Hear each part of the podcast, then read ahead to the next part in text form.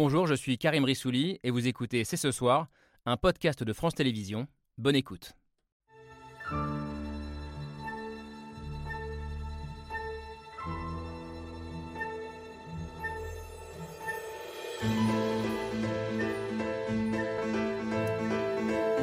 Bonsoir à toutes et à tous, soyez les bienvenus sur le plateau de C'est ce soir. C'est un métier sérieux et c'est peut-être le métier de cette rentrée d'ailleurs. L'école est au cœur du combat pour la nation, nous dit Emmanuel Macron, qui en fait son domaine réservé et qui charge les enseignants, les profs, de remettre l'autorité au centre du jeu. C'est un métier sérieux dont nous allons débattre ce soir et c'est un film qui nous en donne l'occasion. Un métier sérieux, c'est le titre du nouveau long métrage de Thomas Lilti, un film comme un hommage rendu à ces hommes et ces femmes qui exerçaient hier le plus beau métier du monde et qui pour beaucoup se sentent aujourd'hui déconsidérés.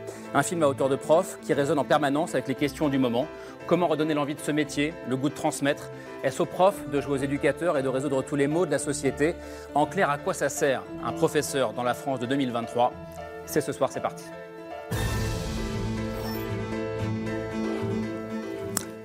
C'est parti, mardi 12 septembre 2023, c'est ce soir avec euh, la Dream Team ce soir, il y a tout le monde.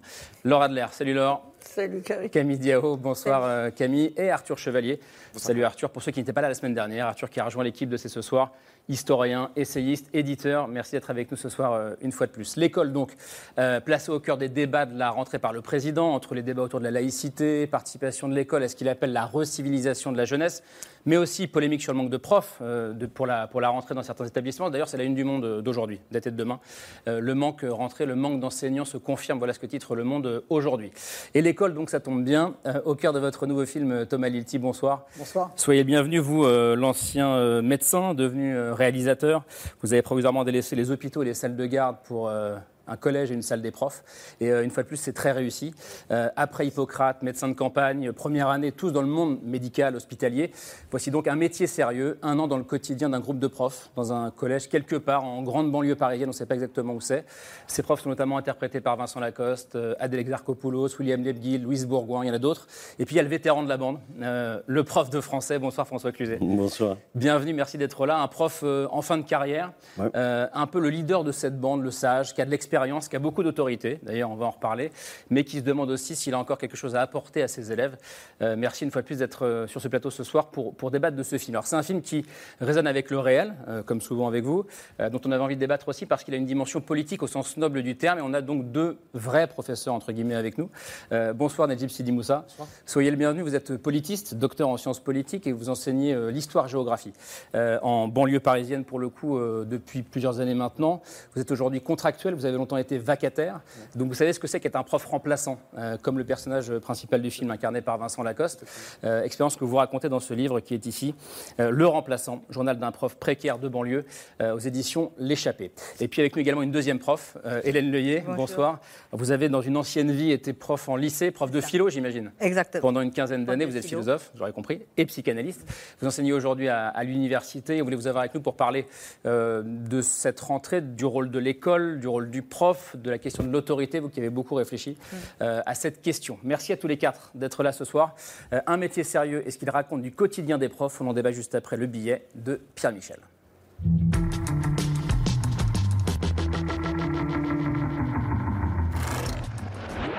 Toi, t'as toujours voulu être prof? Je crois. C'est un métier sérieux et c'est le rôle de Vincent Lacoste, celui d'un jeune prof remplaçant qui débarque au collège et part au contact de ses premiers élèves. Ça va, tu t'en sors plutôt bien finalement. Il y a lui, mais il y a aussi Pierre, Myriam, Sophie, Sandrine ou Fouad, un groupe d'enseignants, plus presque une bande d'enseignants qui ne partagent pas simplement le même métier. Depuis le début de l'année, tu participes jamais. Bah, peut-être que je m'ennuie un peu en cours cette année. Ce sont des profs réunis autour des mêmes interrogations, voire remises en question. Moi, j'essaye d'apporter des éclairages, un contexte, de mettre le livre en perspective avec le monde d'aujourd'hui. Et ça, ça ne te parle pas? Pas trop. Comment intéresser, comment capter l'attention Que vaut l'autorité si cela ne veut pas dire échanger? Vous posez des questions et vous y répondez vous-même. Vous leur laissez pas le temps. Vous voyez ce que je veux dire? Problème de formation, impréparation, mythe aussi de la vocation, un métier sérieux prend le rôle des enseignants très au sérieux. Hé, les frites, c'est le mardi? Voilà. Mais mardi dernier, il y avait des frites, je suis désolé. C'est presque un film politique car c'est un sujet plus que jamais politique. C'est quoi la mission de l'école? C'est hyper important. Transmettre des savoirs. Transmettre un esprit critique, des valeurs, faire des républicains. Domaine réservé du président, l'éducation revient au centre du pacte républicain. Il faut en revenir à des choses simples. Le respect du professeur et de son autorité, car aucun enseignement n'est possible sans respect de l'autorité du savoir. Respect du savoir des enseignants, il faut remettre l'école au centre du village. Emmanuel Macron veut durcir l'éducation nationale pour remettre de l'autorité à l'école. L'ordre, l'ordre, l'ordre. Moi, je ne remets pas en cause vos compétences ni votre envie de bien faire votre travail, mais là, là, il vous faut un déclic. Hein Une prise de conscience. Face aux grandes déclarations et aux injonctions politiques, ce que montre le film de Thomas Lilti, c'est aussi l'état d'un service public. Il montre surtout que si ce service public tient encore debout, c'est grâce à la force d'un collectif. Antoine, tu peux te tenir correctement, s'il te plaît? Voilà un métier sérieux signé euh, Thomas Lilti. Un métier sérieux, Thomas Lilti, c'est un métier qu'il faut prendre ou reprendre au sérieux. C'est ça aussi euh, qu'il faut entendre dans le titre? Oui, je crois que le titre est un peu ironique. En effet, c'est est-ce que c'est toujours un métier sérieux? Est-ce que c'est toujours considéré comme un métier sérieux par, euh, par, les, par les politiques publiques, mais aussi par les parents d'élèves, par nous tous? Les professeurs, les enseignants le disent, ils se sentent très déconsidérés. Est-ce qu'ils le sont réellement? Peut-être pas, mais en tout cas, eux, ils ont profondément ce sentiment-là un métier qui, s'est dévalorisé au, fil des, années.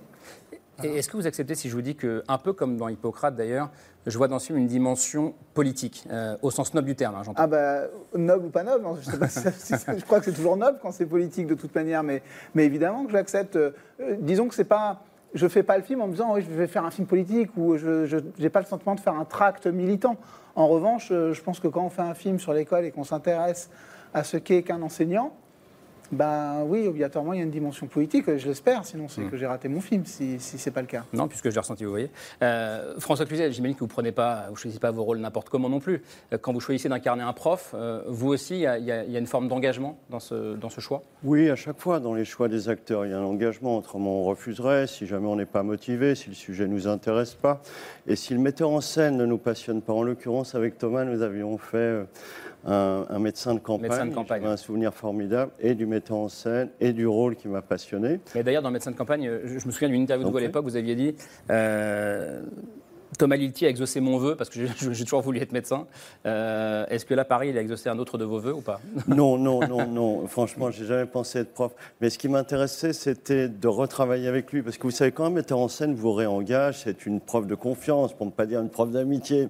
Et ensuite, je suis fan de tous ces interprètes que j'ai que j'ai hmm. vus bien avant de les rencontrer. Et qui sont aussi dans beaucoup de ces films, d'ailleurs. Exactement, c'est là que je les ai rencontrés. Donc pour nous, c'était euh, faire groupe ce qui correspond d'ailleurs à l'état d'esprit du film. Le collectif, une équipe de, une équipe de cinéma euh, et, surtout les acteurs, ce sont des partenaires. Hmm. Comme on retrouve les profs en tant que partenaires d'un collège. Et en tant que, et en tant que collectif, on va y revenir. Alors, c'est pas n'importe quel euh, collège et en même temps, c'est n'importe quel collège. Vous dites, bah, c'est un collège normal, entre guillemets. Oui, alors ce terme de normal, euh, je, le, le regrette pas parce que c'est ce qui m'est venu. Et c'est vrai que peut-être faudrait mieux dire ordinaire, mais hmm. je sais pas exactement ce que ça veut dire. J'essaye de le mieux pour le définir, pour moi, c'est j'ai voulu raconter un collège qui n'est pas le collège qu'on voit dans les médias à longueur mm. de journée, c'est-à-dire ce collège qui va très très mal et qui existe.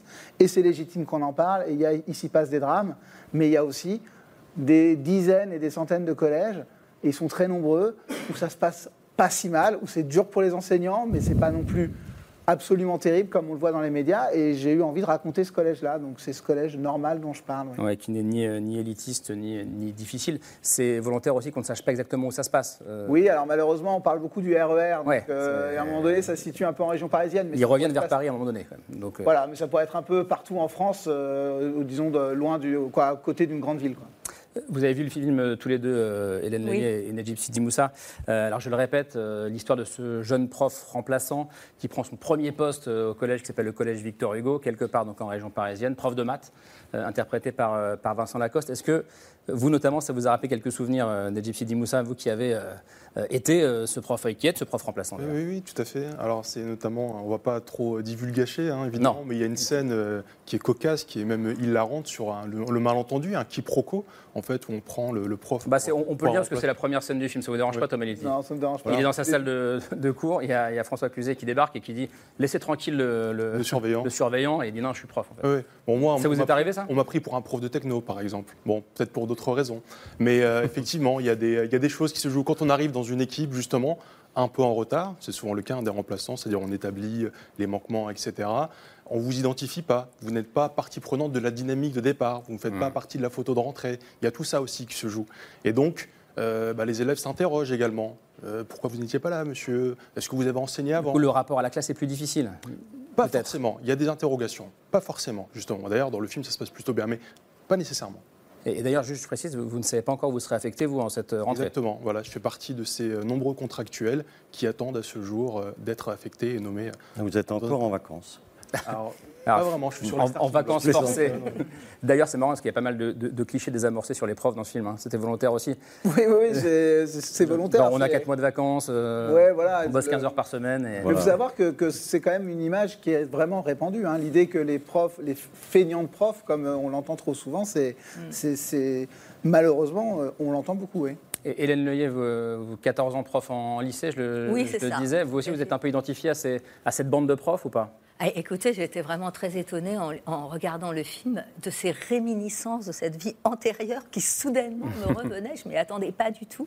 Des tas de souvenirs me sont revenus de la bande de profs, effectivement, avec bien les ambiguïtés qui sont montrées. Alors, effectivement, je ne vais pas trop parler du film pour Non, pas ouais. euh, le raconter euh, aux, spectateurs qui voudraient le voir, mais euh, tout ce qui se passe dans cette bande de profs, qui même cultive un peu l'entre-soi à un certain moment, qui- va au RER en voiture avec celui qui a une voiture. Bon, voilà, j'ai fait ça aussi, euh, qui se voit aussi à l'extérieur. Bon, tous ces souvenirs-là, cette cohérence du groupe qui aide à tenir, qui est soutenant, mais qui en même temps ne l'est pas tant que ça non plus. Hein. On voit bien aussi euh, la limite hein, de, ce collectif euh, dans, le film. Les fantasmes des profs, parce que, alors, là encore, c'est pas du tout un film qui euh, joue sur l'onirique, hein, ça se passe apparemment dans la réalité, dans la réalité géographique de la banlieue parisienne, qui correspond tout à fait au lycée aussi, où j'ai été prof pendant 11 ans, mais aussi dans la réalité de la tête des profs, comme ces scènes de chahut, euh, ce qui m'est revenu, c'est quelque chose qui a complètement disparu maintenant que j'enseigne à l'université, c'est que j'étais pas la seule aussi. Avant la rentrée, les profs font des rêves de chahut.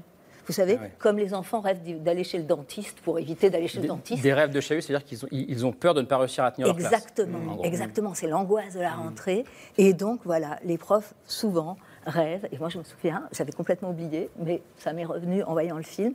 Ben voilà, on rêve que d'un seul coup, c'est le cauchemar. Les élèves mettent tout par la fenêtre, on en gifle un, etc.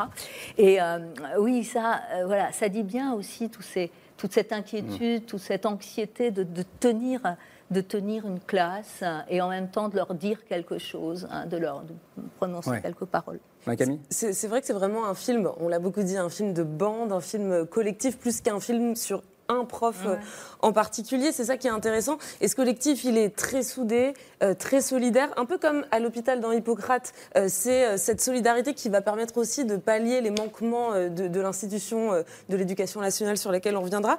Mais justement, il y a quand même un paradoxe, et vous pointiez les limites du collectif. Euh, c'est que finalement, malgré cette solidarité, euh, une fois que la sonnerie a retenti, que la porte de la classe est fermée, et vous le montrez très bien d'ailleurs dans, dans une scène vers la fin du film où, où l'une des professeurs euh, va un peu perdre pied face euh, à sa classe, bah, une fois que la porte est fermée, le prof, il est seul. Et donc il y a, il y a ce paradoxe entre ce collectif Mm. et finalement la, la solitude finale du prof euh, face à sa classe. Ouais, c'est une chose qui m'a qui m'a sauté aux yeux. C'est l'idée déjà, en, en travaillant sur le sujet, je me suis rendu compte combien ce métier était solitaire. Et on ne le dit pas souvent. Les, les enseignants, ils sont très seuls, seuls face à leur classe. Puis seuls aussi parce que c'est des métiers euh, d'engagement, des métiers...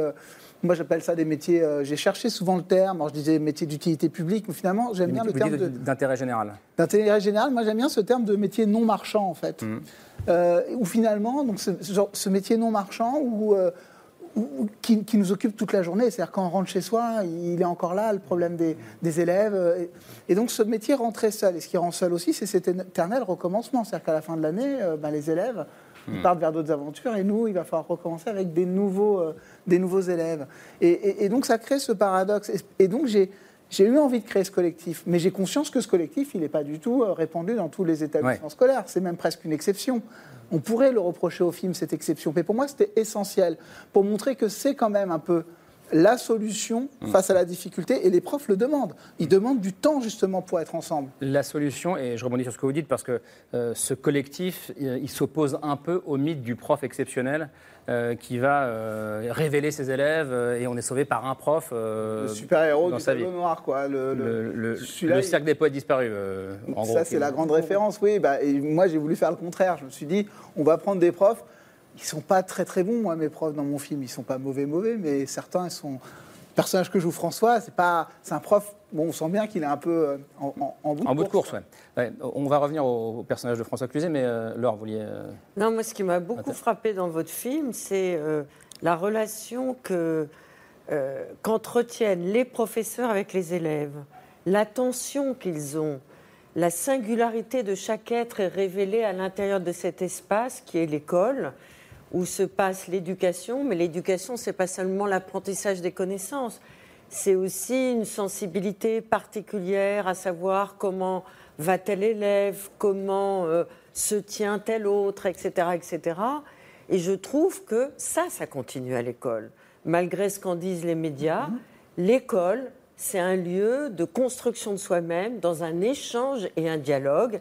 Et je ne sais pas si vous l'avez fait exprès, mais ce qui, ce qui est très frappant, c'est qu'il y a une espèce quand même de- d'égalité. Évidemment, le prof, il est là pour enseigner. Mais quand même, il a un respect tel de l'élève qu'il y a une espèce de, de partenariat entre les deux. Et J'ai trouvé en fait. cette dimension formidable. Parce que je pense que la, la pédagogie, c'est l'échange, comme le soin, c'est l'échange. Et moi, je, je me re- re- reconnais complètement dans ce que vous venez de dire, parce que je pense que l'apprentissage des connaissances n'est absolument pas la priorité de, de- de l'enseignement, en fait, de l'é- de l'école. C'est pas l'apprentissage. euh, Nous, nous tous de, autour de cette table, ce qu'on a appris au collège, finalement, les connaissances qu'on a appris au collège ne sont pas des connaissances essentielles qui nous ont fait devenir des adultes responsables. Au fond, c'est autre chose qui s'est joué au collège. les connaissances, c'est important, mais c'est pas c'est pas la plus grande part. C'est intéressant, vous êtes d'accord avec ça, euh, Nadif Moussa Alors, il y, a, il y a un peu de tout, justement. Ça va être peut-être le débat sur instruction, éducation, effectivement. Est-ce qu'il s'agit simplement de transmettre des connaissances et des compétences Hein, C'est un peu le, un peu le Et des reconnaissances, en Alors, fait. ouais, voilà. c'est un, mot qui est, qui est intéressant, effectivement. Ou est-ce que c'est également une manière euh, de, de communiquer, de faire groupe, de faire classe? Ce qui n'est pas toujours évident d'ailleurs, hein, selon encore une fois les conditions de travail, le fait d'avoir un, effectif pardon, surchargé, d'avoir des élèves qui présentent des difficultés, qui ne sont pas suffisamment euh, accompagnés par, euh, par des, des personnels formés pour cela. Donc, euh, oui, je suis d'accord, ça va bien au-delà que lire, euh, savoir lire, écrire et compter, que se repérer dans l'espace et dans le temps, comme j'essaie de le faire en histoire-géographie, justement. Mais précisément, en fait, ça dépasse à chaque fois le domaine, notre discipline. Par exemple, je passe, euh, j'ai passé une bonne partie de mon temps, notamment dans, dans les établissements classés en REP, réseau d'éducation prioritaire, à apprendre à mes élèves des notions ou des mots de vocabulaire de français qu'ils ne maîtrisaient plus. Alors que vous êtes prof d'histoire géo. Oui, tout à fait. Ouais. Alors Mais- que, mais précisément, c'est qu'il y a la culture commune aussi qui s'est qui s'est délite, qui s'est délitée. Mm. Et donc, eh bien, le, le, le- le job du prof d'histoire géo, c'est pas que de l'histoire géo, c'est plus que ça. C'est Mm. Ouais. plus que ça. C'est qu'est-ce qui est convenable, qu'est-ce qu'on peut dire ou pas entre, entre des jeunes, qu'est-ce qu'on peut dire ou pas à un adulte, et comment est-ce qu'on peut non seulement penser la société, penser sa place dans la société, et même, et même on peut essayer d'être un petit peu fou, penser qu'une autre société, en fait, euh, euh, puisse être possible. Euh, je, je continue le, le débat là-dessus, mais euh, il n'y a, il y a que, que transmettre et il y a aussi comment transmettre. Et je vous donnerai la parole après, mais parce qu'il y, a- il y a une scène avec votre personnage François Cluzet. Donc euh, je le répète pour ceux qui nous ont rejoints en cours d'émission, prof de français, qui est un peu en fin de carrière, qui est à la fois le sage de la bande, qui incarne cette autorité dont on va encore parler tout à l'heure, mais qui doute. Euh, il est pas être un prof euh, devenu un peu chiant, euh, en gros, et il a de plus en plus de mal à intéresser les ados à sa matière en regardant un extrait de- du film. Depuis le début de l'année, tu participes jamais? Bah, peut-être que je m'ennuie un peu en cours cette année. Tu t'ennuies un peu en cours cette année? L'assommoir, je trouve ça un peu ennuyant. Non. Au contraire, c'est pas du tout ennuyant. Moi, j'essaye d'apporter des éclairages, un contexte, de mettre le livre en perspective avec le monde d'aujourd'hui. Et ça, ça ne te parle pas? Pas trop. Peut-être que tu t'intéresses plus aux jeux vidéo, aux copains, aux copines qu'à la littérature cette année. Mais j'aime bien lire quand même. Tu lis quoi en ce moment? Un livre de Romain Gary. La promesse de l'aube. J'aime bien. Ouais, c'est bien. C'est bien, ouais, Romain Gary, c'est bien.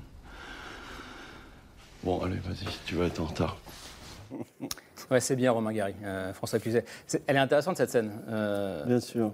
Parce qu'elle montre aussi que votre personnage a l'impression que les jeunes d'aujourd'hui s'intéressent plus à rien, plus à la lecture, et on voit que c'est plus compliqué que ça. Bien sûr.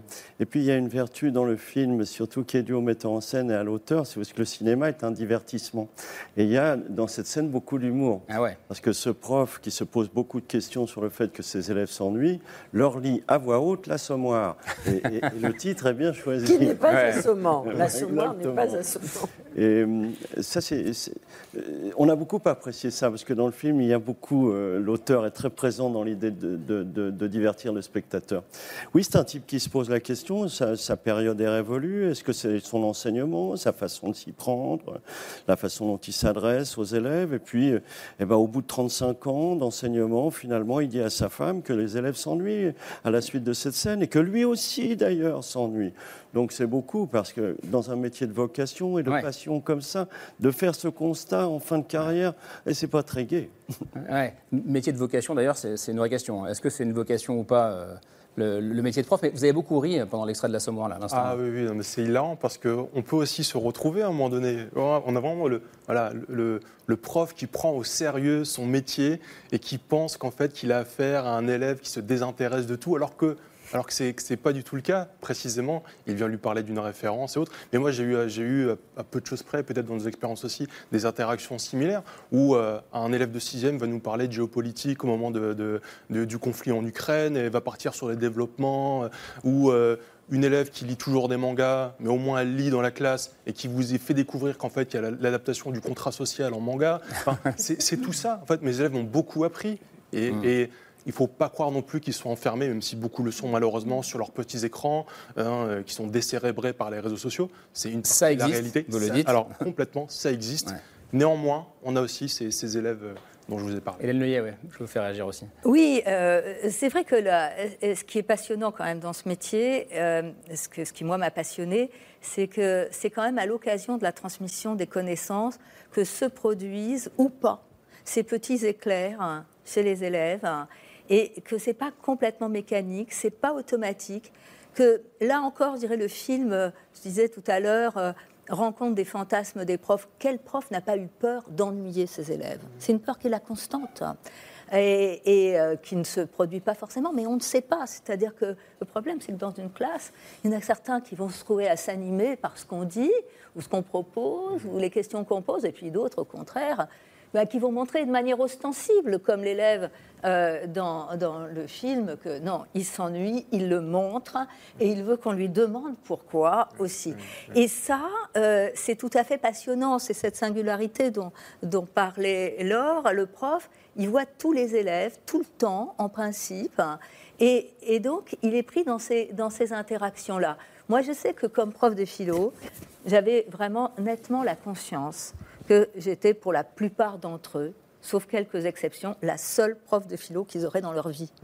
Et je me disais, il faut quand même que, au moins une fois dans l'année, il se passe quelque chose pour, pour les élèves. Avec chacun de ses élèves. Voilà, c'est ça. Et pas la même chose. Et j'étais très surprise que de temps en temps, il y en avait un comme ça qui après m'avoir montré, comme l'élève dans le film, à quel point il s'ennuyait. De temps en temps, ah, ça y est, il y avait quelque chose qui l'accrochait. Ouais. Et euh, voilà, c'est quand même dans la transmission des connaissances que ça se passe, parce que pour que l'assommoir soit pas assommant, euh, eh ben, il y a notre désir qui est engagé. Et c'est ça qui est cruel aussi Mm. dans ce Mm. métier. C'est que le jour où ça va mal, et euh, on voit très bien qu'il y a une prof qui va très mal, et quand je disais c'est la limite de groupe, c'est que là le groupe est aux abonnés absents. hein, pour euh, cette euh, euh, prof qui va mal, parce que ça supposerait là d'avoir le courage de, de- de- de poser quelques questions. En même temps, elle est sourde, donc c'est très difficile. Mais euh, c'est ça qui, quand même, permet que le désir fasse quelque chose. Ça ne marche pas tout le temps. hein. Moi, je dirais pas la vocation, mais que le désir de ce qu'on a travaillé Alors là, ben, on essaye. Ça marche, ça marche pas. C'est un pari de tous les jours. Arthur. Ce qui est assez intéressant aussi dans le film, c'est qu'on oublie parfois, et j'y ai pensé en le voyant, que pour un professeur, avoir des élèves, c'est une altérité permanente et assez violente au fond, parce qu'il y a très peu de métiers. On est confronté à des gens qui ont 20, 30, 40 ans de moins que soi, parfois un stagiaire. euh, mais sinon, les seuls enfants qu'on a, bah, c'est les nôtres. Quoi. Et puis, on n'est pas prof. En réalité, c'est totalement différent. C'est un regard biaisé. Et on s'en est bien rendu compte pendant la crise du Covid. C'est là, euh, voilà, c'est c'est un prolongement de nous-mêmes. Enfin, là, c'est complètement différent. C'est puis en plus, ça recommence chaque année. Donc moi, je suis pas prof, mais euh, je mesure euh, le défi que ça peut que ça peut constituer. Je trouve que c'était assez bien fait. L'épreuve qu'ils ont, votre personnage le dit très bien d'ailleurs, c'est ça. C'est-à-dire qu'en fait, il pense qu'il fait tout bien, et puis en fait, pas du tout. C'est pas seulement qu'il échoue dans son cours, c'est qu'en fait, il échoue avec lui-même. C'est comme être refusé en boîte de nuit. Si vous intéressez pas, le- c'est pas seulement vous qui êtes, enfin, c'est l'intégralité de votre personne. Est-ce que c'était une idée que vous aviez, ça, de montrer voilà cette espèce d'altérité qui joue sur la vie intime des professeurs? Ils ont un miroir devant eux qui est très difficile. Bah, L'idée, en tout cas, du- que c'est un métier extrêmement confrontant.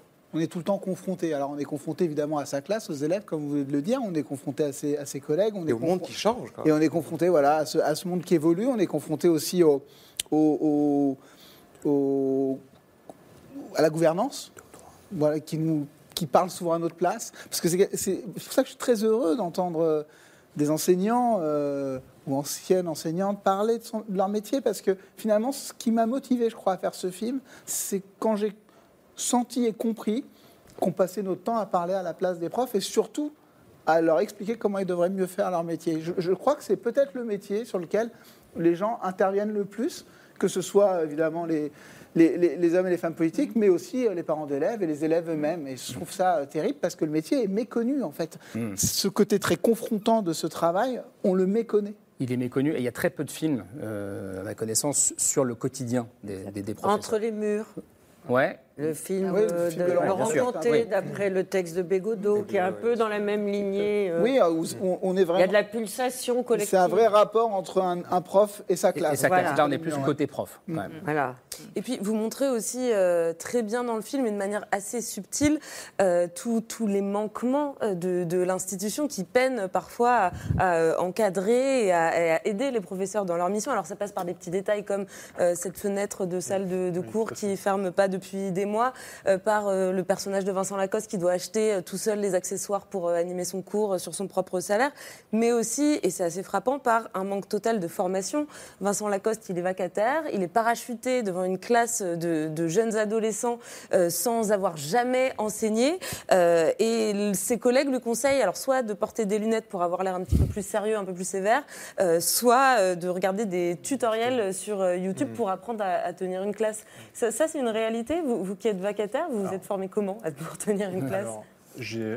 j'ai- alors, bon, c'est peut-être là, il y aurait, aurait peut-être un, pas un désaccord ou une surprise. J'ai jamais entendu des, des collègues me dire euh, d'aller sur Internet. Je pense que ça, ça ne se dit pas. Ça doit se faire, mais ça ne se dit pas. Ça doit pas se dire. Voilà. Non, mais voilà. Non, mais les profs sont toujours, et ça, vous- je pense que vous le savez très bien, à la recherche de moyens d'animer leurs cours, quoi, Oui, de oui, rendre oui, vivant sûr, cours. Bien sûr, bien sûr, bien sûr. Voilà. Mais alors de là, de là, il y a- rendre sur- vivant et il y a attends, comment tenir sa classe? On tourne jamais le dos aux élèves, euh, on passe sur le côté. Et ça, c'est les, etc. ça a été les, réflexes professionnels, etc. Et c'est ce qui va se passer. Alors là aussi, euh, ça, je dis que ce serait bien que ce film inaugure un cycle sur l'éducation. C'est ce qui se passe aussi en salle des profs. C'est intéressant. Il y a la cantine, c'est bien. Il y a la salle des profs aussi. Et c'est le, c'est les moments. Alors ça dépend des établissements. Il y a des établissements où il y a une bonne ambiance, d'autres où c'est un peu plus compliqué. Et où en fait, voilà, on donne des petits trucs, des petites astuces, un conseil, on échange une information. Et souvent, c'est entre, c'est à la récré, donc on n'a pas trop le temps. On a 15 minutes. C'est aussi un métier, qui est très rythmé par la sonnerie en fait. Là aussi, il y, a, un rythme, il y a un engagement qui est physique. Quand on est au troisième étage, on doit descendre, prendre un café, faire ses besoins, récupérer un livre, une copie ou autre. Donc il y a, aussi un engagement qui n'est pas qu'intellectuel, mais qui est physique. Donc euh, oui, la question, la question des moyens, la question de, de la formation, alors elle est, elle est peut-être pas toujours idéale, j'en conviens totalement, mais il y a aussi l'auto-formation, les petits conseils euh, et le soutien aussi. qui Mais est-ce que, est-ce que j'ai dit que c'était une profession qui se sentait largement déconsidérée euh, tout à l'heure en, en début d'émission? Est-ce que c'est le cas? Est-ce que vous vous sentez euh, déconsidéré? Est-ce qu'il y a, au-delà de votre cas d'ailleurs, un, un mal-être enseignant euh, très visible en cette rentrée Bah, voyez le regard que, que porte la société sur les enseignants. Voyez les valeurs, qui sont, les valeurs dominantes qui sont véhiculées dans la société. Et précisément, ce que vous avez dit, il y a un métier non marchand, c'est ça? Mhm. Bah, Je suis tout à fait d'accord avec ça. Les valeurs dominantes, c'est plutôt la, c'est la marchandise, c'est le profit, c'est euh, c'est la glorification, etc. bah, être prof, c'est tout le contraire en réalité. C'est vraiment tout le Mais c'est contraire. de moins Donc, en moins désirable. Pourquoi? Mais Et ça pourquoi ne c'est pas pas beaucoup quand vous avez un d'admiration, élève, oui. Quand vous avez un élève qui vous dit euh, Monsieur, euh, c'est vrai que les éboueurs sont mieux payés que les profs. Et attention, hein, il ne s'agit pas de déconsidérer les Mhm. éboueurs, au contraire, qui ont une fonction essentielle, comme on le sait tous ici. Mais ça en dit long, en fait, de la part, de la part d'un gamin qui vous pose la question. Quand on vous dit, par exemple, qu'on va recruter des contractuels avec des job dating en cinq minutes, qu'est-ce que, qu'est-ce que pensent les parents, les élèves, et voire d'autres- personnes, d'autres adultes? C'est qu'en fait, on va prendre des personnes qui ne sont pas diplômées, qui ne sont pas formées, qui ne sont pas compétentes. Ce qui est complètement faux. Moi, j'ai des collègues qui ont des bac plus 5, bac plus 8, qui ont une autre vie, en fait, avant d'être contractuels. Comme moi, j'ai une autre vie. euh, j'ai une autre vie avant, j'ai une vie ailleurs. Donc, vous voyez un peu... Mais ça raconte quelque chose. Vous avez bac plus 8, vous, on est d'accord Oui, certes. Ouais, mi- minimum. Euh, et vous gagnez combien aujourd'hui? 2000 euros net, euh, à peu près. 1000 euros net. Voilà, bac plus 8. Ça raconte aussi peut-être pourquoi, euh, à la question d'or, pourquoi il n'y a pas, où il y a une crise de vocation. Bah en tout cas, il n'y a pas, y a pas. De considération sociale. Et de considération, Hélène Neuillet. Oui, parce que le, le salaire, euh, euh, le salaire, c'est aussi euh, ce que symboliquement euh, la société dit d'un d'un métier. Euh, or, or, l'autorité, c'est du symbolique. C'est ça qui la distingue justement de la force, de la répression, de la contrainte euh, ou de la négociation permanente.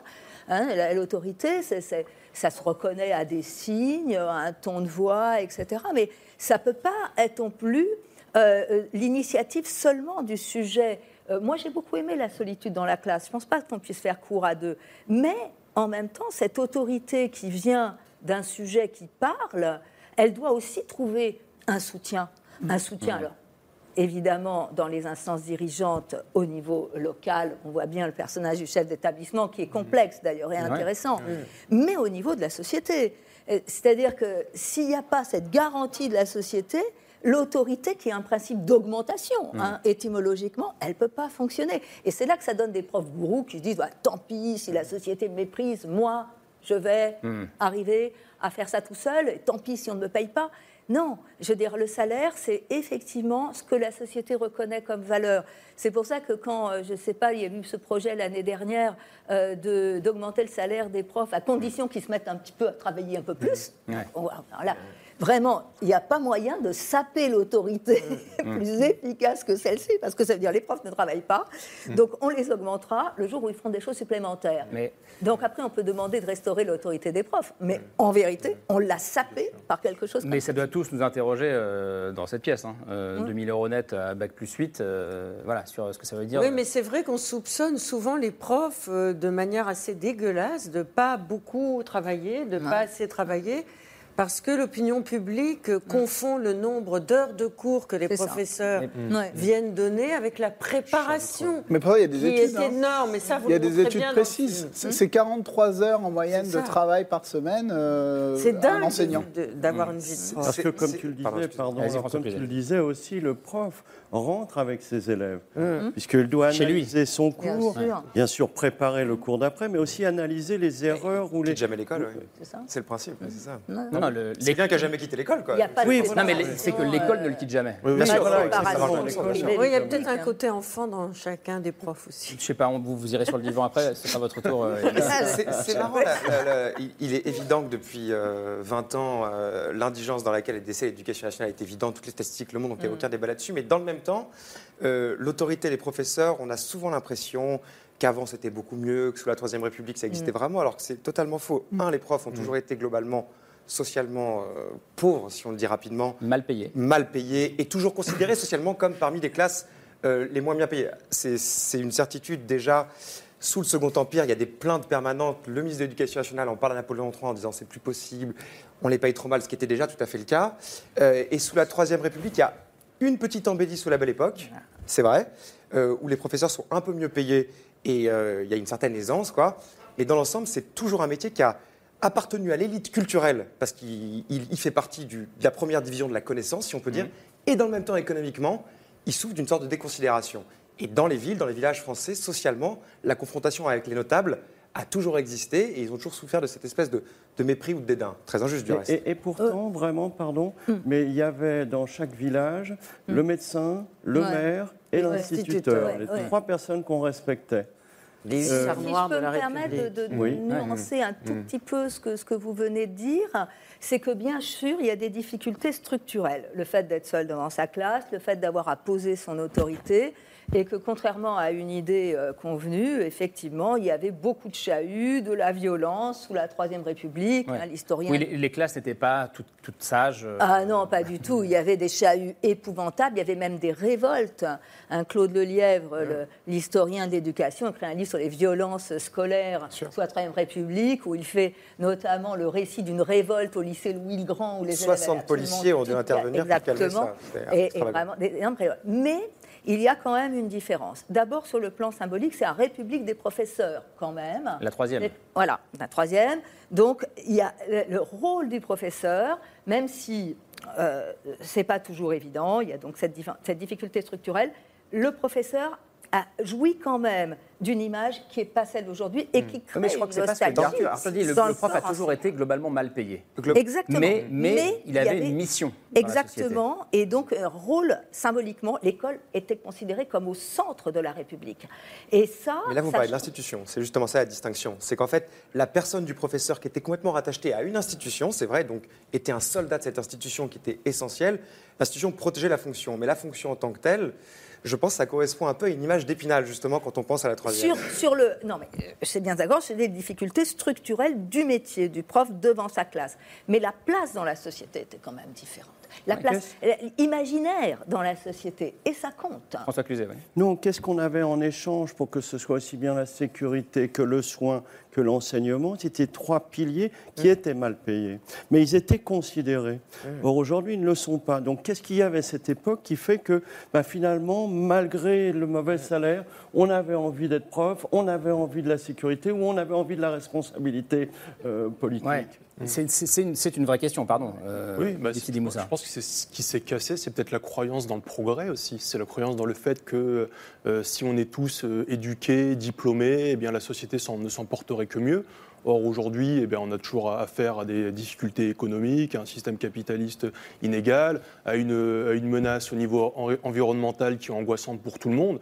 Et donc finalement, on, on- peut-être qu'on sera tous diplômés, tous formés et autres, mais on ne réglera pas les, les problèmes essentiels de l'humanité. Mais peut-être que les métiers non marchands, pour reprendre votre euh, terminologie, euh, Thomas Lilti, euh, étaient mieux considérés euh, avant qu'ils ne le sont aujourd'hui. Oui, parce que chez les soignants, on, a ce problème de.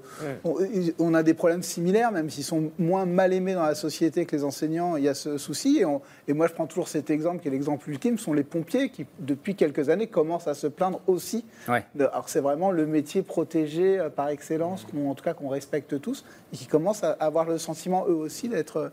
Et juste une mini, une mini Allez-y, précision ouais. sur le- la rémunération et le salaire des professeurs, euh, même s'ils n'ont jamais été euh, extrêmement bien payés. Si on regarde sur les 30 dernières années, le niveau de vie euh, des Ouais. professeurs et le salaire n'a pas du tout, Tout fait, non, suivi. euh, la- voilà. sûr. Juste pour Mmh. préciser, Non, dans les années perte de pouvoir 90, d'achat, ouais. être Mmh. professeur, ça ne signifie pas la même chose en termes de pouvoir d'achat qu'aujourd'hui. Juste, pardon, sur la Oui. question de- du, du modèle de, de société. Alors, Camille me disait cet après-midi, pardon, et notre cas n'est pas universel, mais tu disais, moi, je me suis jamais demandé combien mon prof gagnait. Jamais. Jamais. Bah j'avoue que moi non plus. Je me suis jamais demandé combien mon prof gagnait. Bah Euh. Aujourd'hui, visiblement, dans les classes, c'est l'une c'est l'une Bah, des pourquoi premières se questions. demander combien le prof Non, mais parce que- Parce parce qu'aujourd'hui, c'est une des questions qu'on se pose. Parce que quand ceux, ceux qui s'intéressent au football, comme c'est le cas de beaucoup de, Ah, de voilà. mes élèves, bon, on connaît les contrats de, Ouais. euh, qui, se, qui se chiffrent à des millions de- d'euros ou de dollars, donc ça fait rêver. On sait ce que gagnent les influenceurs, Ouais. ou plutôt ce qu'ils prétendent gagner. Alors que moi, je ne savais pas combien gagnait Platini, vous voyez Ah, ça Ah ça- Ça, ça ça a m'étonnerait. C'est pas votre génération. Ah, il, était encore joueur quand j'étais petit. Non, mais ça a changé bah, profondément. Donc, c'est intéressant valeurs, ce on que vous parle des disiez valeurs. sur le football en trois secondes, c'est que les joueurs eux-mêmes respectent un entraîneur s'il est très bien payé, voire mieux Mm. payé qu'eux. Vous voyez encore là une fois ce respect dû au salaire. Alors moi j'avais une question pour Thomas. Votre film commence par un générique en noir et blanc. Vous évoquez l'école d'antan, C'est vrai. l'école que j'ai connue. Et vous avez peut-être vu dans le journal Le Monde, il y a une dizaine de jours, il y a eu une pétition de la part d'intellectuels, d'universitaires, d'écrivains, d'humoristes, s'inquiétant de l'impossibilité d'apprendre à lire et à écrire, donc à penser, et proposant des solutions pour pouvoir réanimer l'école. Est-ce que vous pensez que l'école c'était mieux avant? Non, alors c'est marrant. ce- ce- Est-ce que vous avez peur des écrans? J'ai absolument pas peur des écrans. Là, a priori, Non, vous les avez besoin des qui nous écrans, voient hein. sont devant Je- un écran, ouais. je pense. Mais euh, je... c'est marrant parce que ce générique, moi, je l'ai pas pensé comme ça. Déjà, c'est pas un générique en noir et blanc. C'est un générique qui commence en noir et blanc, qui finit en couleur et qui Oui. montre euh, des profs des années 50 jusqu'à nos jours. Oui. À la fin, ils sont masqués. On est en période Covid. Ce que j'ai voulu dire, c'est le film que je vais vous montrer questionne sur la place de l'enseignant dans la société aujourd'hui. Parce que c'est une sorte de kaléidoscope des euh, 60 ou 70 dernières années. C'est ce que j'ai voulu dire. Je ne dis pas, regardez comme c'est magnifique, on avait ce prof en blouse, en uniforme, respecté face à des élèves sages, puisqu'en plus, ça vient d'être dit, ce n'était pas une réalité non plus. Donc, euh, il est plutôt là le message de ce générique. Mais la place de l'enseignant euh, dans la société, je disais tout à Oui. l'heure, euh, ça sert à quoi un prof en France en Mm. 2023 C'est quand même une des grandes questions du Mm. moment. Euh, je je Non, disais. je- oui, pardon. Allez, faire une petite remarque justement sur parce qu'on a beaucoup parlé d'autorité Ouais. en fait en, en s'appuyant sur les sur les déclarations du président de la République et euh, qui ont été faites aussi dans un contexte particulier. Donc c'est après la mort du jeune Naël Merzouk euh, et euh, Après- la réponse la réponse Après les violences de la fin du mois de juin, du à début du mois de juillet dernier. Donc la réponse qu'on propose, en fait, c'est de muscler, de durcir l'école, Mm. et en gros, hein, de faire en sorte que nous, les enseignants, eh bien, nous civilisions les barbares. C'est comme ça que vous comprenez le, le message présidentiel? Je pense qu'on peut le comprendre comme ça, effectivement. Donc ça veut dire quoi? Mettre au pas la jeunesse, euh, uniforme, salut, euh, lever du drapeau. Je, je- Mais C'est plutôt un message euh, emprunté à l'extrême droite pour essayer Mm. de leur dire qu'ils ne détiennent pas que la vérité de l'ordre et que nous aussi, en ce moment, on a les mêmes idées pour éviter, vous comprenez, qu'ils soient les seuls à les revendiquer. Quoi. C'est très politique ce truc-là. Du coup, c'est- c'est c'est toujours penser l'autorité en rapport euh, à l'ordre. Mm. Et l'autorité, c'est quelque chose de beaucoup plus complexe Mm. que le maintien de l'ordre, la répression.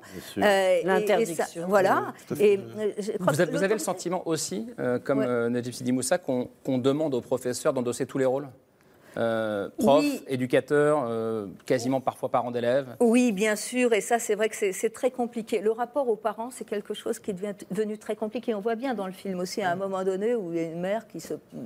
Voilà, euh, qui juge que euh, c'est pas ce prof-là qu'il fallait mettre dans cette classe-là.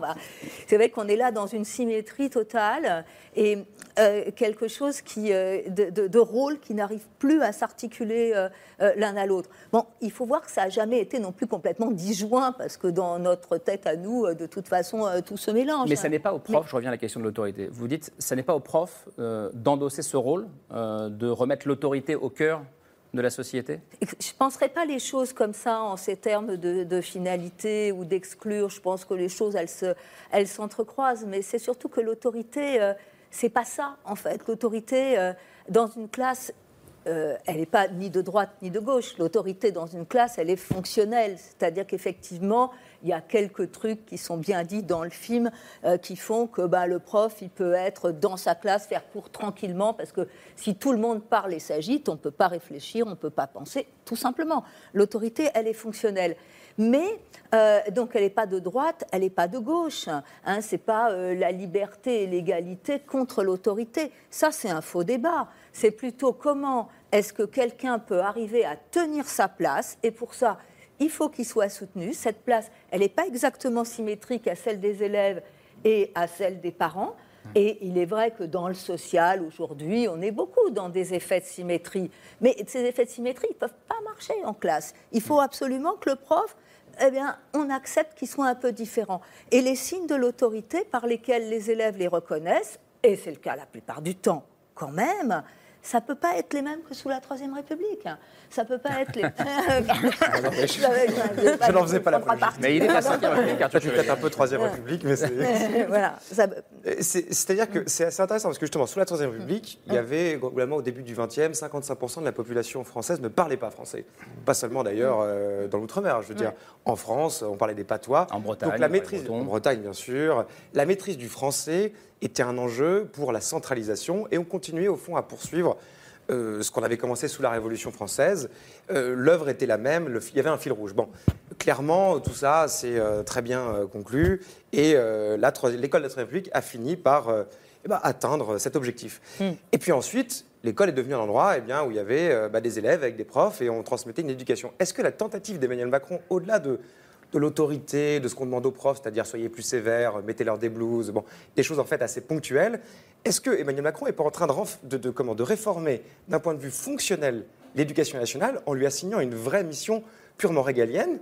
Est-ce qu'il n'est pas en train non pas de le reprendre en main d'un point de vue autoritaire, mais d'un point de vue de l'État? C'est-à-dire, on reprend l'éducation nationale et on lui donne une fonction politique dans le sens le plus noble du terme. Et on va réemployer l'éducation nationale pour restaurer l'autorité de l'État, puisque comme vous l'avez très justement remarqué, l'hôpital, enfin le délitement des administrations, c'est quelque chose qui existe quoi, aussi. C'est une vraie bonne Oui, question, euh, question. Sidi Moussa. Ben, on a parlé de l'école de la Troisième République. Euh, euh, faut pas oublier aussi qu'il y avait une mission, une des missions de l'école qui consistait à faire euh, non seulement des citoyens, mais des soldats, en fait, pour euh, reconquérir l'Alsace et la Lorraine. Donc, euh, Là, Emmanuel est-ce est-ce qu'il dit, s'agit... là, Emmanuel Macron dit faites-en des républicains. Non, mais qu'est-ce que ça veut dire aussi, faire des, en faisant des républicains Mais- mais- On, Non, peut, on je- peut le charger idéologiquement et politiquement de, de plein, de manières, euh, plein de manières différentes. Est-ce que c'est pas une manière de dire qu'il faut en faire des patriotes? Est-ce que ça ne veut pas dire qu'il faut en, faire des individus qui obéissent euh, aux, aux règles, même si elles, sont, elles peuvent nous paraître injustes?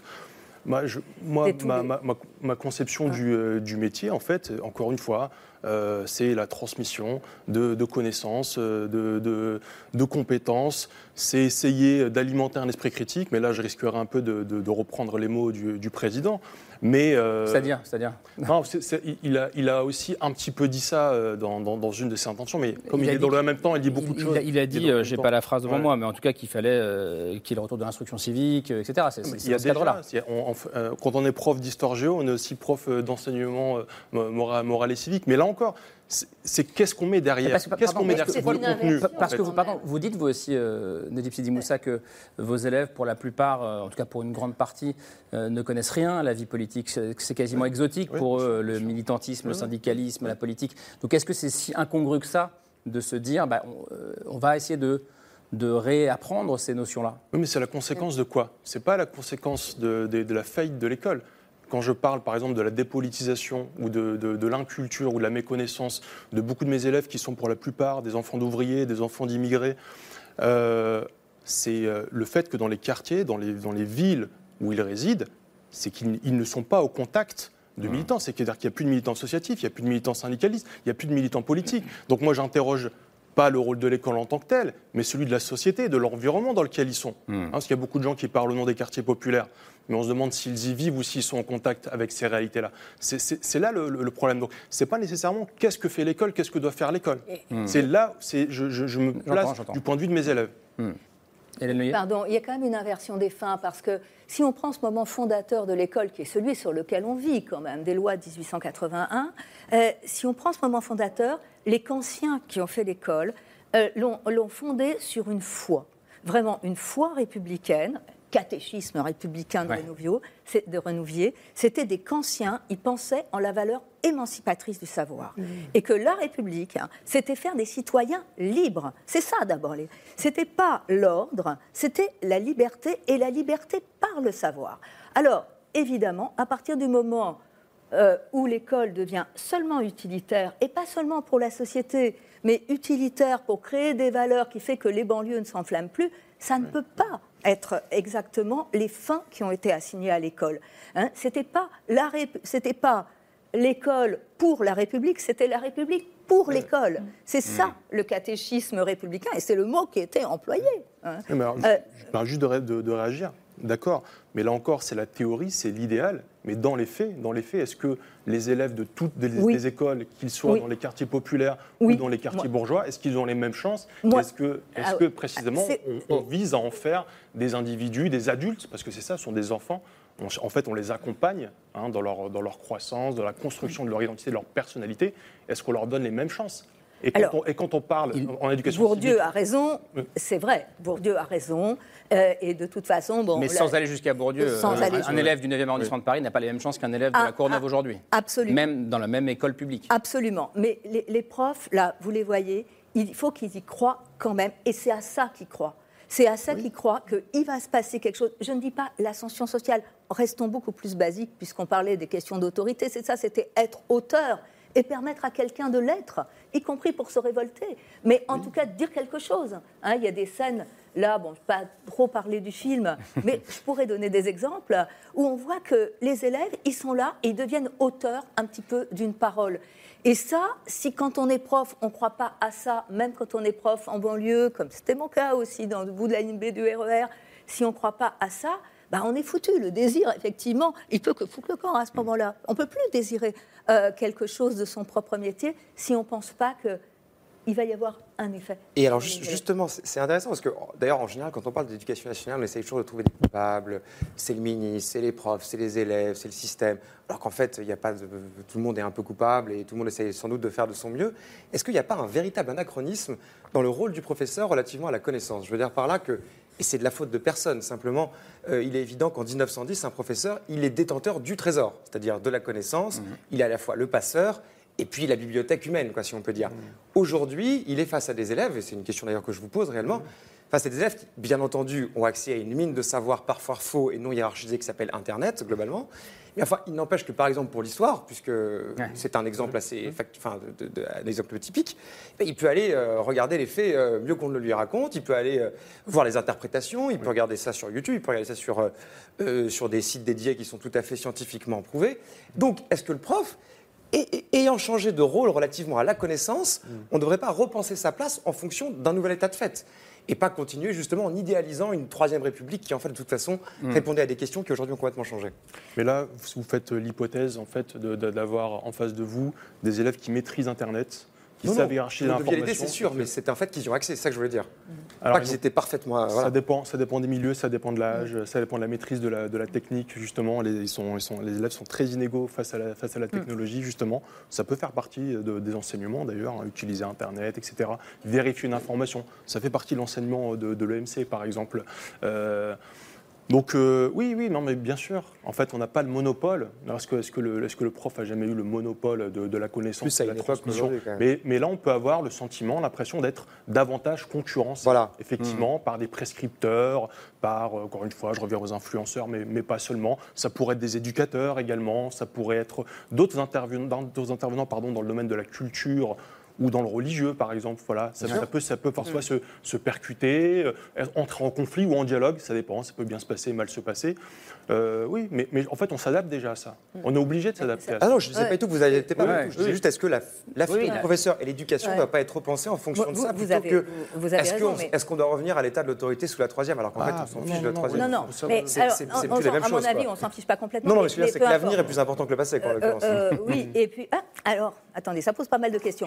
Mais en tout cas, euh, non, mais en tout cas, vous avez raison, parce qu'il y a une saturation de l'attention et une concurrence, effectivement, de l'école pour le monopole de l'attention euh, des élèves. Ça, c'est sûr, euh, qu'ils sont sans cesse sollicités par sur un marché. des tas d'autres canaux, exactement, sur un marché, des tas d'autres canaux qui mobilisent leur attention. Et ça, je crois que c'est quelque chose de très difficile pour les enseignants aujourd'hui. C'est une grande difficulté. Mais il ne faut pas oublier que quand même pour apprendre quelque chose, il ne suffit pas d'avoir des savoirs à disposition. Et ça, les élèves, ils le savent. Hmm. Parce qu'au contraire, même cette masse de savoirs à disposition, chez certains, d'après ce que je peux en savoir, ça crée même un effet de crainte presque phobique. Par quoi je vais commencer? Je suis un petit hmm. peu envahi. Hmm. Le prof, il est celui qui vous amène et celui qui permet de faire le chemin, sa pédagogie, étymologiquement. Qui, peut hiérarchiser. Il vous amène, qui peut hiérarchiser, qui peut permettre de s'approprier, qui peut permettre de, justement de devenir auteur de son propre savoir. Dans le film, on s'est beaucoup intéressé euh, à ce que vous dites. Hmm. Ça, pour vous faire rire, euh, moi j'avais un prof d'histoire géo, euh, parce qu'on parlait d'autorité, mais l'autorité c'est aussi l'intérêt que suscite le cours auprès des élèves. Et ce prof de géo disait, si vous êtes concentré, si vous me suivez vraiment, je fais le cours en une demi-heure, et l'autre demi-heure, je vous parle cinéma. nous a tous marqué. On a tous été très très bons cette année-là en histoire géo. Parce qu'on était non seulement intéressés par la carotte de mhm. l'officiel des mhm. spectacles, mhm. mais aussi par le fait qu'il nous, il nous intéressait en raccourcissant le cours. Et puis un deuxième très rapidement pour vous faire. Vous avez quand même fini comédien, donc ça a marché. Oui, vrai. et, vous allez voir encore. Euh, j'avais aussi un, prof qui, qui, donnait du, catéchisme et c'était facultatif. Donc euh, il avait trouvé un truc formidable. Il disait mais dans mon cours vous pouvez fumer. Et donc, c'était génial parce qu'on avait 13 ans et on clopait tous. Euh, Et là, une espèce de nuage dans le cours. Je ne donnerai pas le nom du collège parce que c'est quand même un très grand collège, très proche d'ici. donc, euh, dans le cœur de Mais Paris. dans le Ah, film, bah. on s'est beaucoup intéressé à ce que vous dites. Thomas Litti, ouais. Non, non, mais moi j'écoute et euh, j'ai pas à rajouter parce que je trouve que justement, euh, je me sens pas légitime pour, euh, pour euh, parler à la place des, des- des enseignants. Et ce- où je suis ravi, c'est que de me dire que mon film peut permettre ce, ce type de débat, c'est ça qui me rend profondément heureux. C'est c'est exactement ce que je souhaitais, c'est-à-dire me mettre en retrait, avoir des personnages d'enseignants, et puis après, si les enseignants peuvent euh, bah, humblement hein, utiliser ce film pour justement discuter, expliquer entre eux, même à- aux membres de leur famille, un peu ce qu'ils vivent, Mm. essayer un petit peu de, de mieux définir ce qu'est leur métier, c'était exactement l'objectif du, Et alors du justement, ce qui est intéressant aussi dans le film, c'est que tous les personnages n'ont pas la même vision euh, de ce que doit être leur métier, de l'étendue de leurs prérogatives Mm. euh, de prof. Et, et je voudrais justement qu'on s'arrête sur une scène cas pratique. On a un élève euh, qui a complètement dépassé les bornes, les profs qui se réunissent pour décider euh, des conséquences euh, appliquées à cet élève. Alors est-ce qu'il faut l'envoyer en conseil de discipline, euh, au risque qu'il soit exclu euh, du collège puis euh, déscolarisé. Est-ce qu'au contraire, il faut passer l'éponge pour essayer de maintenir à tout prix un lien avec lui et de le garder euh, en classe? C'est vraiment deux visions euh, finalement du rôle du prof qui s'affrontent. Mais toi, t'as déjà eu des problèmes avec lui ou quoi? Évidemment, comme avec plein d'élèves, parfois il est ingérable en classe, mais on sait ça qu'il y a des élèves relous, on a tous signé pour ça. Non, moi j'ai pas signé pour ça. Mais si, Non, mais, euh, c'est pas parfait, c'est pas ça. Le T'as pas le problème, choix, c'est qu'il est venu l'agresser chez lui, c'est tout ce que je Ce dis. qui m'emmerde, c'est que si le petit il est exclu, quand il va changer de collège, il aura une réputation. Et là, c'est mort pour lui. Mais non. Mais si. Explique-moi en quoi tu lui rends service avec un conseil de discipline. Bah, en l'éduquant, en l'encadrant, en lui montrant les limites à cet enfant, vu qu'apparemment personne lui montre. Aujourd'hui, c'est arrivé à Benjamin, demain, c'est quelqu'un d'autre, il sera traumatisé. Enzo, c'est une autoroute. il a Myriam, besoin de Myriam, limites. tu sais très bien que là, si on tège, c'est fini pour lui. Mais non, c'est pas fini pour Mais lui. si, arrête de tu sais, là on est en train mais si, on se débarrasse du problème, on se Mais non, je vous parle Mais- pas de se débarrasser de Mais lui, alors je tu vous penses parle qu'il de va se passer l'encadrer. quoi S'il fait un conseil Il de se passe 10, quoi il va se passer quoi Alors du coup. D'abord, euh, ils sont bons quand même. Oui. Les Euh, Je ne sais pas si vous avez déjà eu ce, ce genre de débat avec, avec vos collègues, mais pour vous, c'est quoi le rôle du prof? C'est maintenir coûte que coûte euh, l'élève au sein de l'institution ou euh, Ah, c'est un gros ou il s'agit aussi de, de savoir le sanctionner, l'exclure euh, si besoin? Euh, C'est c'est ce que je raconte aussi un petit peu dans, mon journal.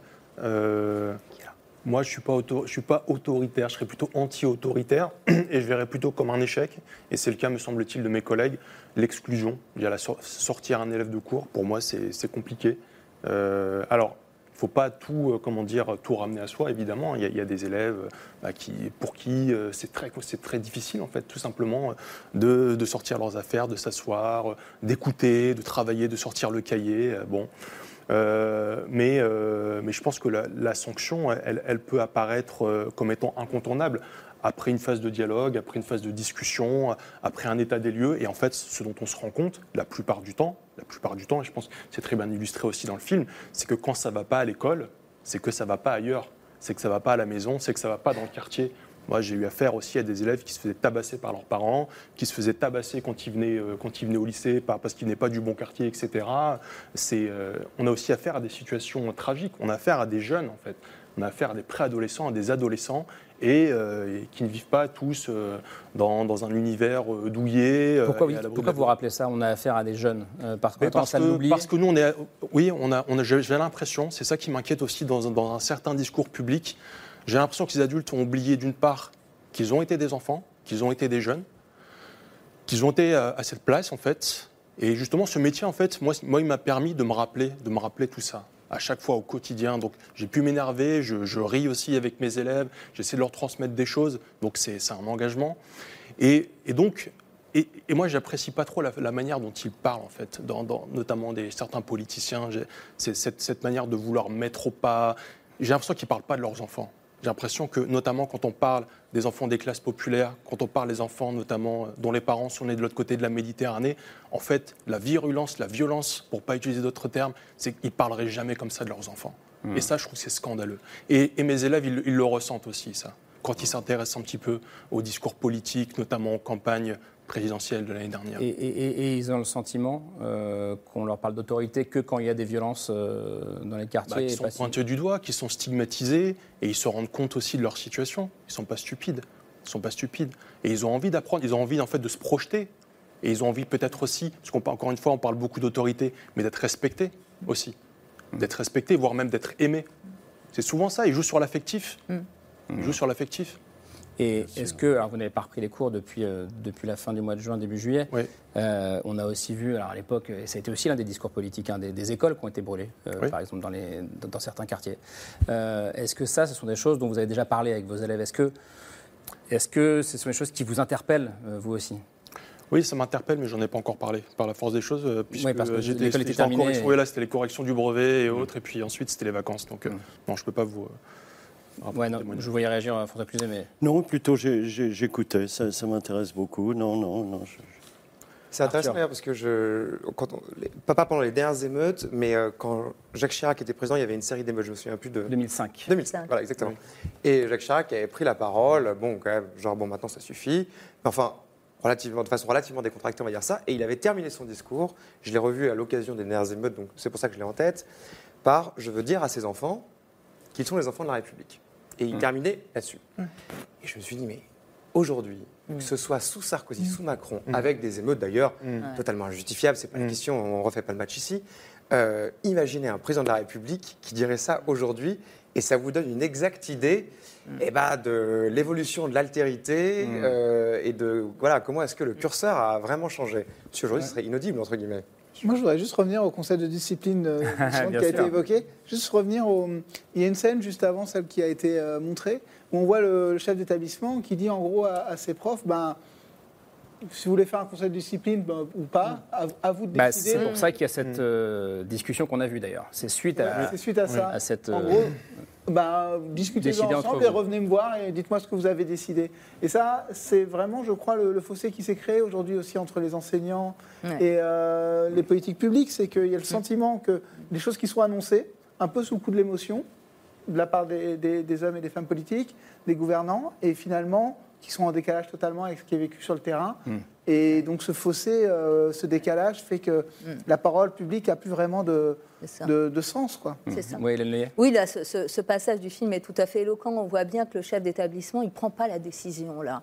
Et si les profs se disputent, c'est parce que il ne prend pas la décision. Il y a un moment où le fait de prendre la décision, euh, c'est ça l'autorité, ça permet d'épargner aussi les autres. Quand on sait que de toute façon, le problème, là, dans une situation qui est montrée dans le film, quelque option qu'on choisisse, elle est mauvaise. Je veux dire, il y a des situations comme ça où on sait de toute façon, quoi qu'on choisisse, ce ne sera pas bien. De toute façon, ça n'ira pas.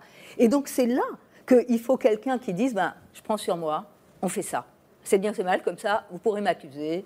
Et c'est à ça que sert aussi l'autorité. C'est dire, ben, voilà, hein, j'endosse cela. Et là, on voit que le chef a décidé, vous, me- vous- vous me dites ça demain. Et effectivement, ils sont surpris, et à juste titre. D'où la démarche de Macron. C'est peut-être pas si idiot, mais c'est- trouve que c'est très intéressant De- ce que vous dites.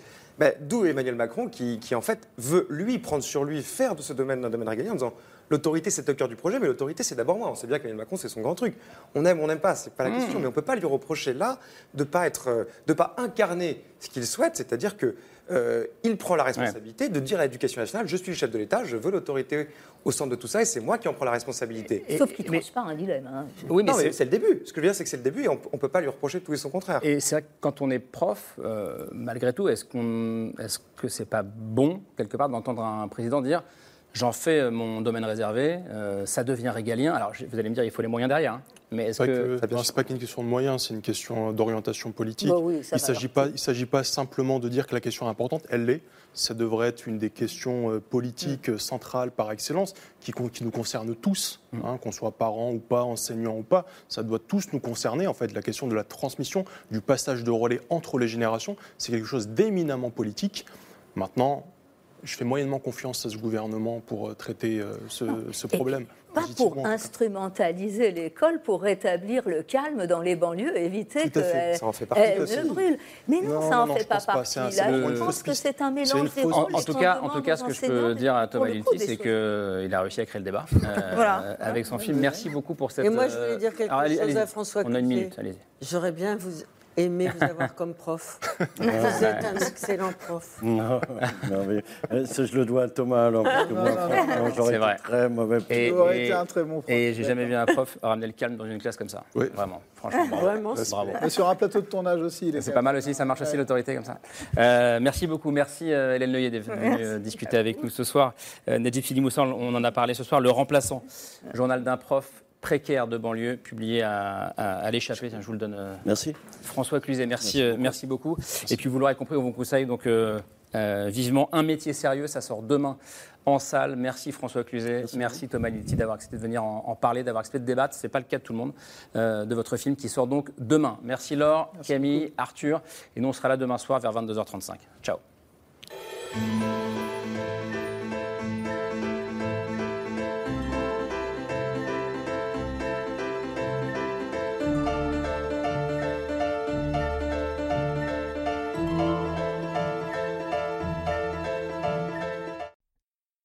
C'était C'est ce soir, un podcast de France Télévisions. S'il vous a plu, n'hésitez pas à vous abonner. Vous pouvez également retrouver les replays de l'émission en vidéo sur France.tv.